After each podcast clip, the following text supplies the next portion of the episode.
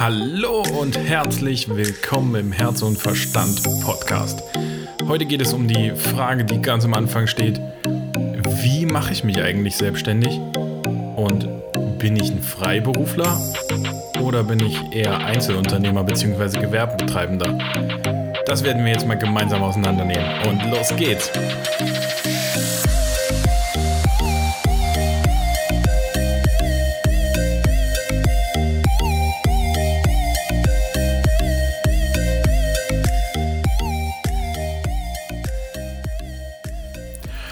Stellen wir uns also die alles entscheidende Frage ganz am Anfang. Quasi die Folge 1 Frage. Wie mache ich mich eigentlich selbstständig? Äh, wobei ich sagen muss, da müssen wir eine andere Frage vielleicht ein wenig vorziehen, wie du im Intro schon gemerkt hast. Das ist nämlich die Frage, bin ich Freiberufler oder eher Gewerbetreibender bzw. Einzelunternehmer? Lasst euch da nicht verwirren, Gewerbetreibender, Einzelunternehmer ist quasi synonym zu verwenden, also das gleiche.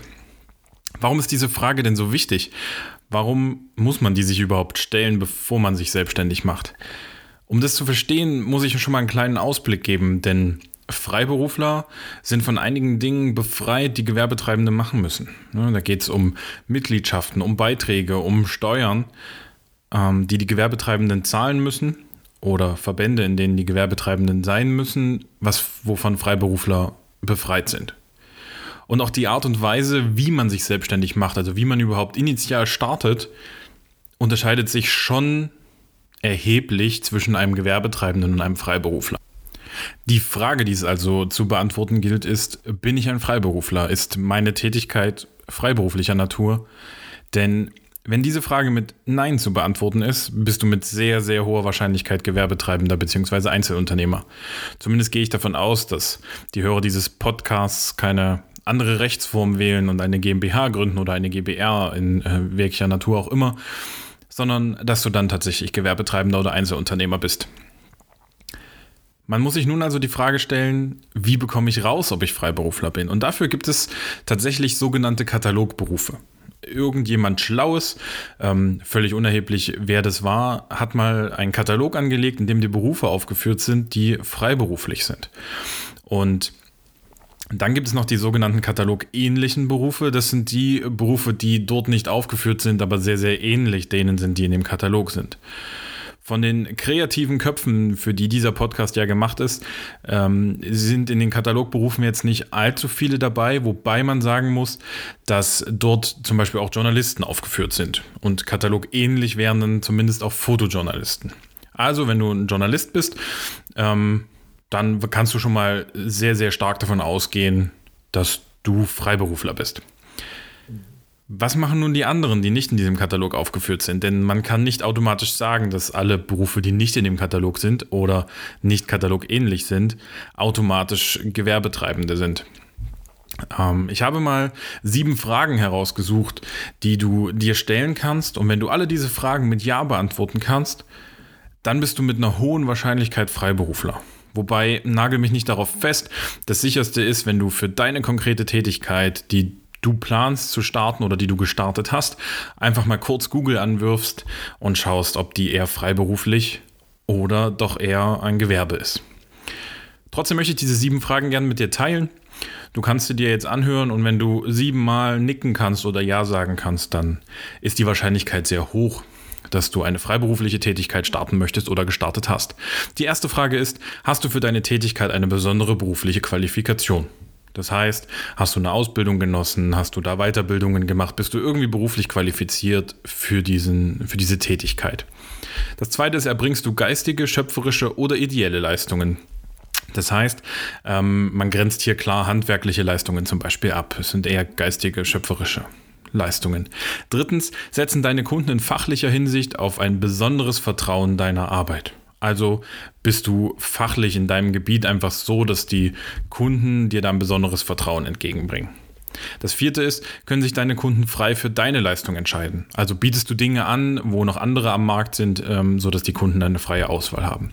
Das fünfte, erbringst du deine Leistungen persönlich und nicht durch Mitarbeiter. Also, wenn du allein unterwegs bist und hast keine Mitarbeiter, die, das, die deine Leistungen erbringen, ähm, dann ist auch hier das mit Ja zu beantworten.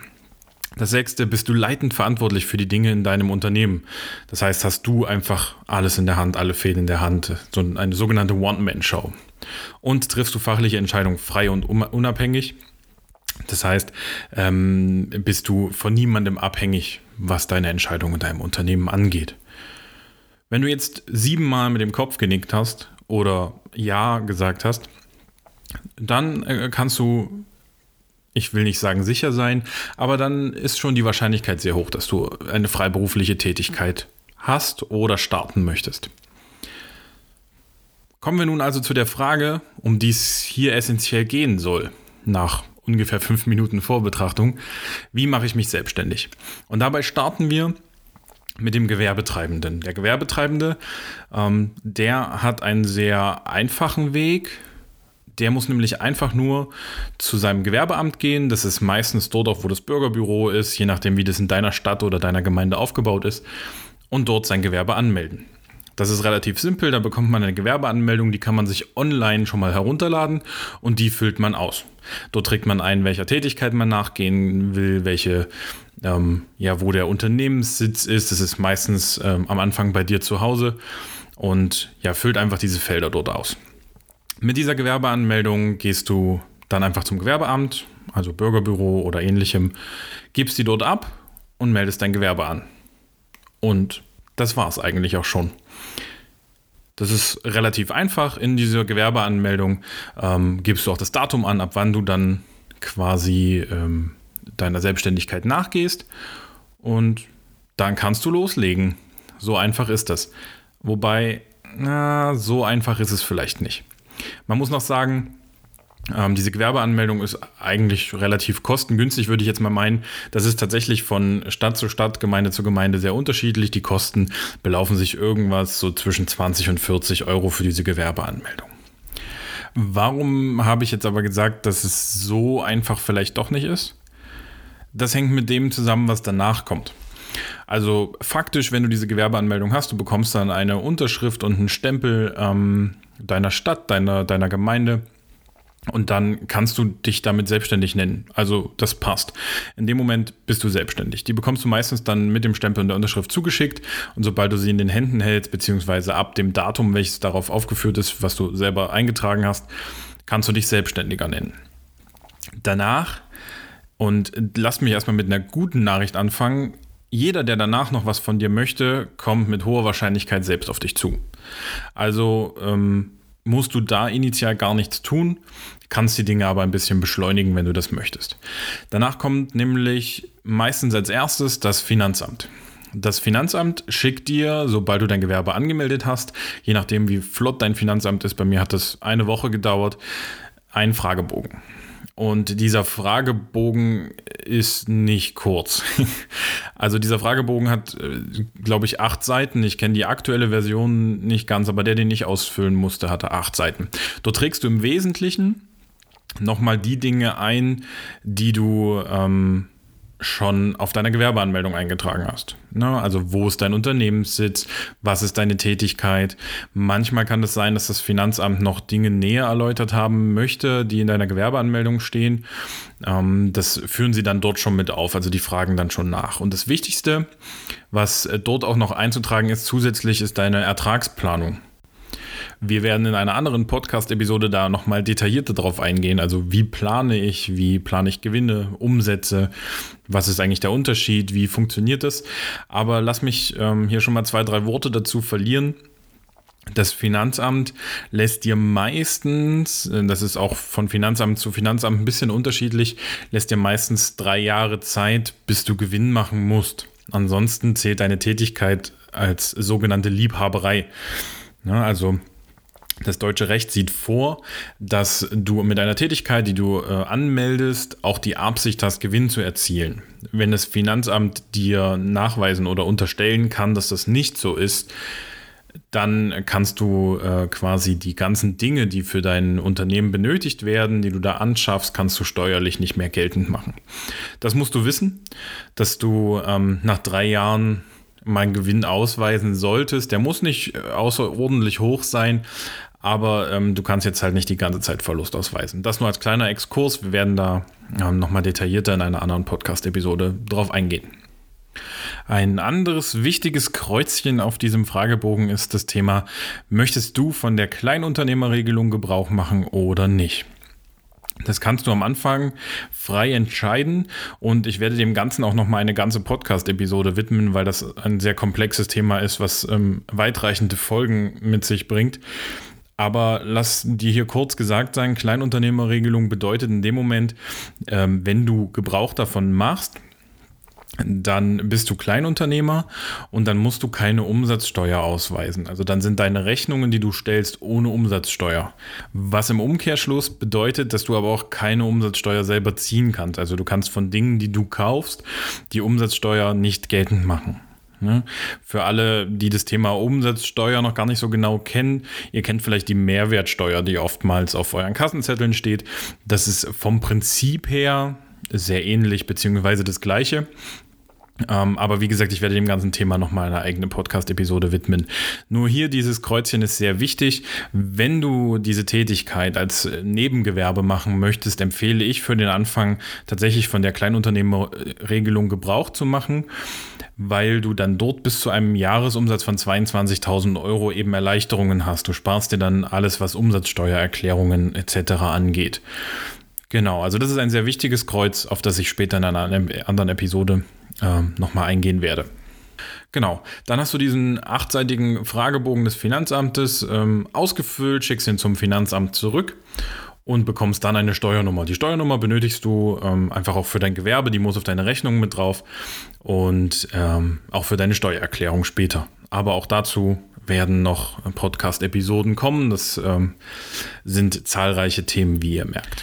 Je nachdem übrigens, wie weit dein Finanzamt schon ist, beziehungsweise gehe ich davon aus, dass es ähm, bald deutschlandweit soweit sein wird, wenn es nicht schon soweit ist, kannst du diesen Fragebogen auch online abrufen. Dann lässt das Finanzamt dir den gar nicht papierhaft zukommen, sondern du kannst ihn online abrufen, kannst ihn dort ausfüllen und kannst ihn dann mit einer Freigabe über dieses ähm, Elster-System, was elektronische Steuererklärung bedeutet, ähm, kannst du den dann versenden ne, über diese Elster. Da gibt es eine App auch für die Smartphones ähm, und da kannst du dann eine Freigabe machen und kannst es quasi online versenden, sodass da gar kein Papier mehr hin und her geschickt werden muss.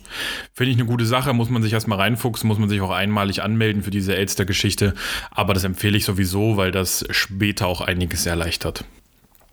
Genau, ich habe am Anfang gesagt, jeder, der etwas von dir möchte, kommt mit hoher Wahrscheinlichkeit auf dich zu. Da gibt es dann nämlich noch, als wenn du Gewerbetreibender bist, äh, gibt es noch diverse Kammern, die auf dich zukommen könnten. Da haben wir einmal die Handwerkskammer. Also wenn du in einem eher handwerklich angehauchten Beruf bist, ähm, das nicht verwechseln damit, dass ich da einen Hammer oder eine Säge in die Hand nehmen muss, sondern äh, zum Beispiel Fotografen. Fotografen, Videografen sind Handwerker nach Definition. Deswegen müssen die Mitglied in der Handwerkskammer sein. Wobei da, kleiner Exkurs, wenn du Fotograf bist und ähm, das hier hörst, kann es auch sein, dass du Freiberufler bist.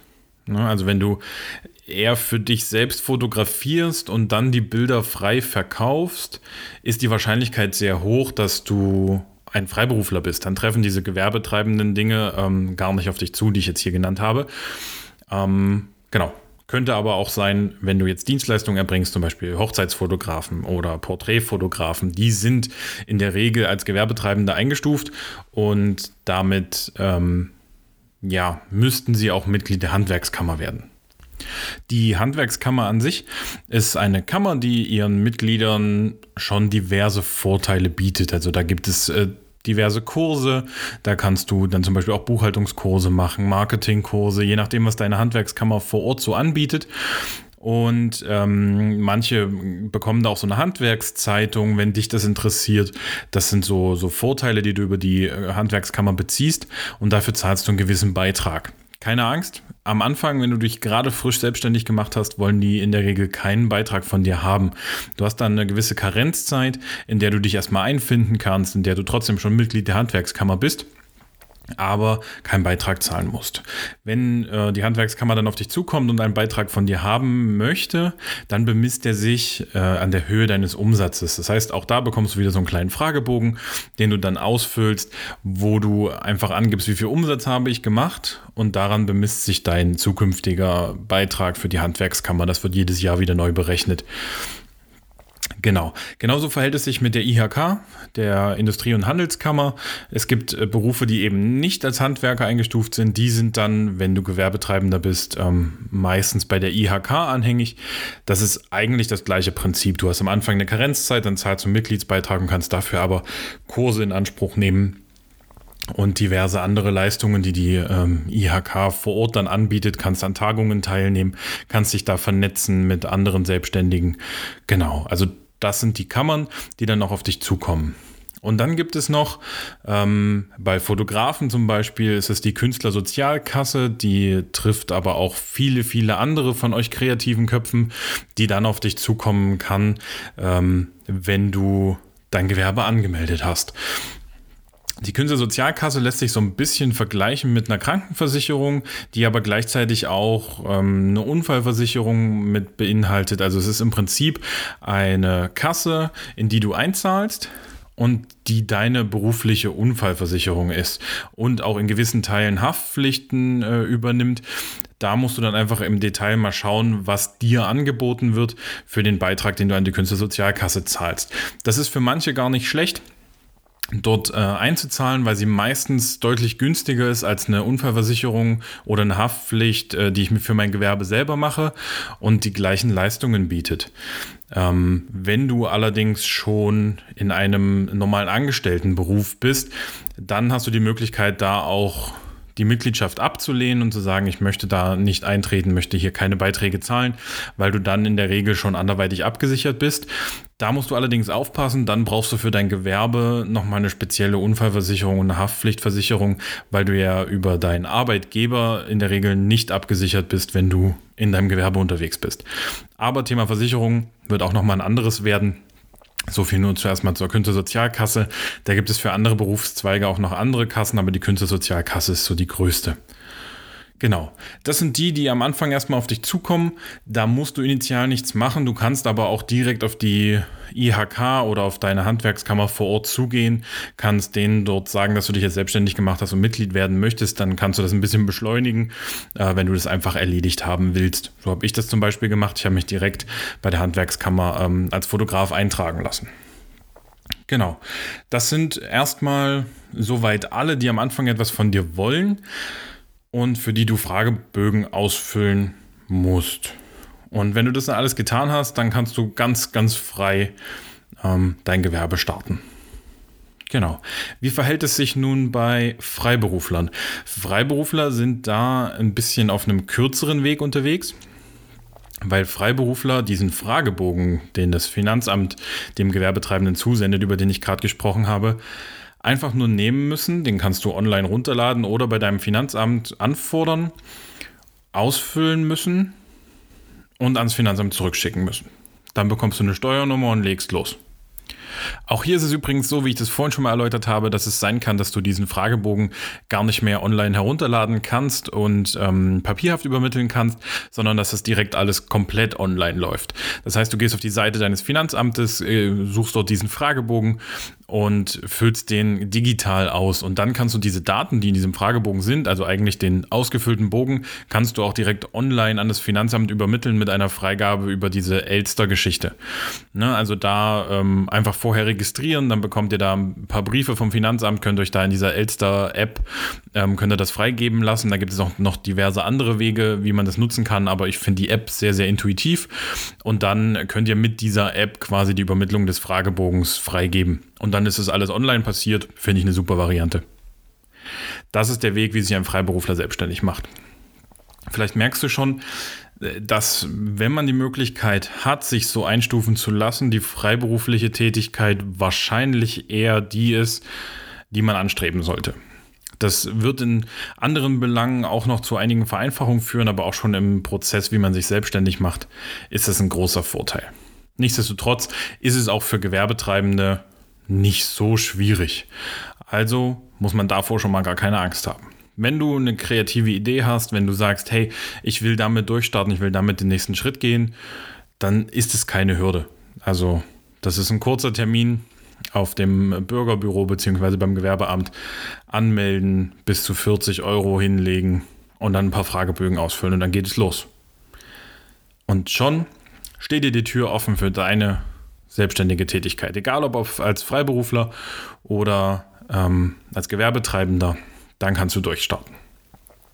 So viel zu dem heutigen Thema. Wie mache ich mich eigentlich selbstständig? Ja, und wenn du jetzt da sitzt und dir denkst, ja, der Christian, der kann ja viel erzählen, dass das alles so super easy ist und alles ganz einfach geht, aber irgendwie traue ich mich doch nicht so richtig oder ich bin mir noch unsicher, dann habe ich ein super Angebot für dich. Lass uns das gemeinsam angehen. Komm auf mich zu und entscheide dich für meine Businessbegleitung. Was ist die Businessbegleitung eigentlich? Die Businessbegleitung bedeutet, dass ich sechs Monate an deiner Seite bin. Sechs Monate, die wir diesen Weg zusammengehen, in denen du dich selbstständig machst und in denen wir die Grundlagen für dich legen können, dass du dann auch voll durchstarten kannst. In diesen sechs Monaten bekommst du alle Module, die auch in meinem Mentoring-Programm enthalten sind, als Einzelcoachings. Da geht es zum Beispiel um den Start in die Selbstständigkeit. Wie lege ich die Grundlagen? Dann geht es um die Grundlagen der Buchhaltung, wo du auch ein paar coole Tools von mir an die Hand bekommst. Da geht es um die Positionierung am Markt. Was sind eigentlich meine Zielkunden? Worauf fokussiere ich mich? Und dann geht es darum, wie bilde ich mir eine Marke? Wie mache ich meinen eigenen Auftritt? Und ja, wie positioniere ich mich auch online? Das heißt, wir schauen uns an, wie kann man eine Website gestalten. Du hast die Möglichkeit, mit mir zusammen an deiner Website zu bauen, eine Website ins Leben zu rufen. Das gehört alles dazu und noch viel, viel mehr. In diesen sechs Monaten bin ich an deiner Seite und immer wenn du eine Frage hast, kannst du auf mich zukommen. Dann können wir ähm, uns über ein Online-Meeting kurz schließen. Wir können uns, wenn du hier in der Nähe bist, persönlich treffen. Wir können äh, telefonieren. Das ist komplett dir überlassen. Aber ich bin an deiner Seite und gehe dort erst erst wieder weg, wenn du dir sicher bist, dass es auch alles funktioniert und dass du deinen Weg gehen kannst. Lass uns das einfach zusammen angehen und wir bekommen das hin. Wir werden in der nächsten Episode uns ein weiteres Thema anschauen. Ich denke, da wird es dann um die Kleinunternehmerregelung gehen. Freue dich da schon drauf. Wenn du da Bock drauf hast, dann schalt wieder ein und sei wieder dabei. Und bis dahin, mach's gut. Tschüss.